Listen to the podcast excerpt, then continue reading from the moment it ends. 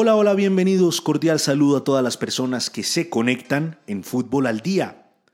Tras las históricas victorias de Argentina e Italia en los campeonatos continentales, Copa América y Eurocopa, muchos piensan que el listón quedó muy alto. Incluso se habla de tusa futbolística.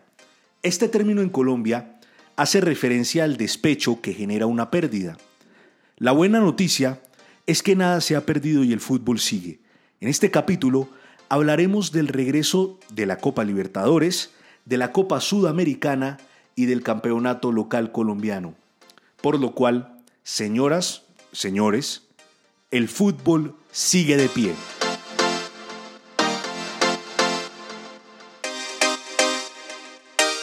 El martes de esta semana fue 13, 13 de julio, pero no solo eso, fue la esperada fecha del debut de Juan Carlos Osorio en el banquillo del América de Cali, primer técnico en la historia del equipo Escarlata que debutaba en un partido internacional. Los inconvenientes no se hicieron esperar en una fecha que para muchos representa un día a respetar, pues de los ocho jugadores que contrató América no pudo usar a ninguno, por la presentación a destiempo del pasisalvo de una deuda adquirida con un exjugador americano, lo cual impidió que los nuevos Diablos Rojos pudieran debutar con el equipo en los octavos de final de la Sudamericana contra Atlético Paranaense de Brasil. América se vio obligado a saltar al campo de la siguiente manera, junto a Marlon Torres y Pablo Ortiz, por derecha, Cristian Arrieta y por izquierda, Héctor Quiñones. En la mitad de la cancha estuvieron Luis Paz y Rodrigo Ureña y en ataque Santiago Moreno junto con Adrián Ramos y Cristian Barreiro. Sin poder contar con los nuevos y afectado por las bajas, por los jugadores que salieron. Recordemos que fueron Rafael Carrascal, Jesús Cabrera y Juan Vergara las más importantes salidas del América de Cali. Como si fuera poco, había más dentro de esta serie de infortunios americanos. Un penalti ocasionado por Rodrigo Ureña inclinó la balanza a favor de los brasileros, convirtiendo el 1-0 del resultado final en la primera victoria de Paranaense visitando América en su historia. Las dos veces anteriores se habían ido goleados.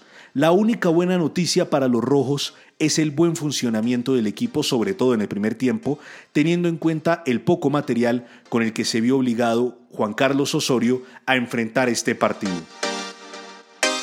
Si en el martes 13 llovió, en el miércoles 14 no escampó. Junior, en un partido plagado de infortunios por parte de los tiburones, cayó en casa en el primer encuentro que jugaba en su historia contra el Club Libertad de Paraguay. Si la derrota de América significó la primera vez que perdía en casa contra un equipo brasilero en Copa Sudamericana, la del Junior fue la primera derrota de los tiburones como locales contra un equipo paraguayo en cualquier campeonato con Mebol. No fue la fecha para los dos únicos representantes colombianos en nuestro fútbol continental. Pero es momento de hacer una pausa. Respirar y volver a recordar el título de este episodio. No se ha acabado el fútbol. La buena noticia es que volvió todo el fútbol suramericano, la Copa Libertadores y la Copa Sudamericana, con grandes enfrentamientos como la ida de Boca contra Mineiro y de River contra Argentinos Junior, dejando llaves completamente abiertas, las cuales se decidirán en los partidos de vuelta. Recordemos que Boca empató 0-0 contra Mineiro, partido que se decidirá en el estadio Mineirado de Belo Horizonte. Queda una llave completamente abierta, al igual que la de River y Argentinos, tras empatar 1-1 en el estadio Monumental y les tocará ir a definir en cancha de argentinos, mientras Universidad Católica cayó como local contra Palmeiras por un 1 a 0, resultado que no es muy amplio y que puede prestarse para una remontada del equipo chileno.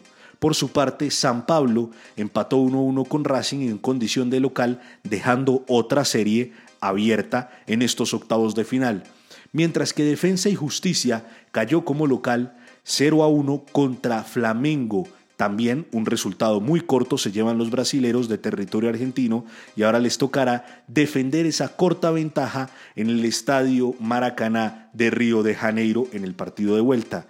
Mientras que Vélez Sarfield pudo vencer 1-0 a Barcelona de Guayaquil en condición de local, también consiguió una corta ventaja contra los ecuatorianos en casa.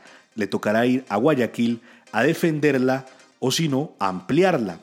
Asimismo, Olimpia no se sacó diferencia contra Internacional de Puerto Alegre en casa. Empataron 0-0 en Paraguay y les tocará ir a definir este partido en territorio brasilero. Y lo que representó el resultado más abultado fue Cerro Porteño 0, Fluminense 2. De todos modos, un resultado que no es muy amplio y que si Cerro Porteño hace la tarea, puede darle vuelta en el estadio Maracaná de Río de Janeiro. Esto significa que en la vuelta de estos octavos de final vamos a poder presenciar encuentros apasionantes y, como no, una que otra tanda de penaltis. Esperemos. Mañana 16 de julio vuelve el fútbol colombiano. Medellín recibirá Río Negro Águilas en lo que será el primer partido de nuestra liga local con público desde que inició la pandemia.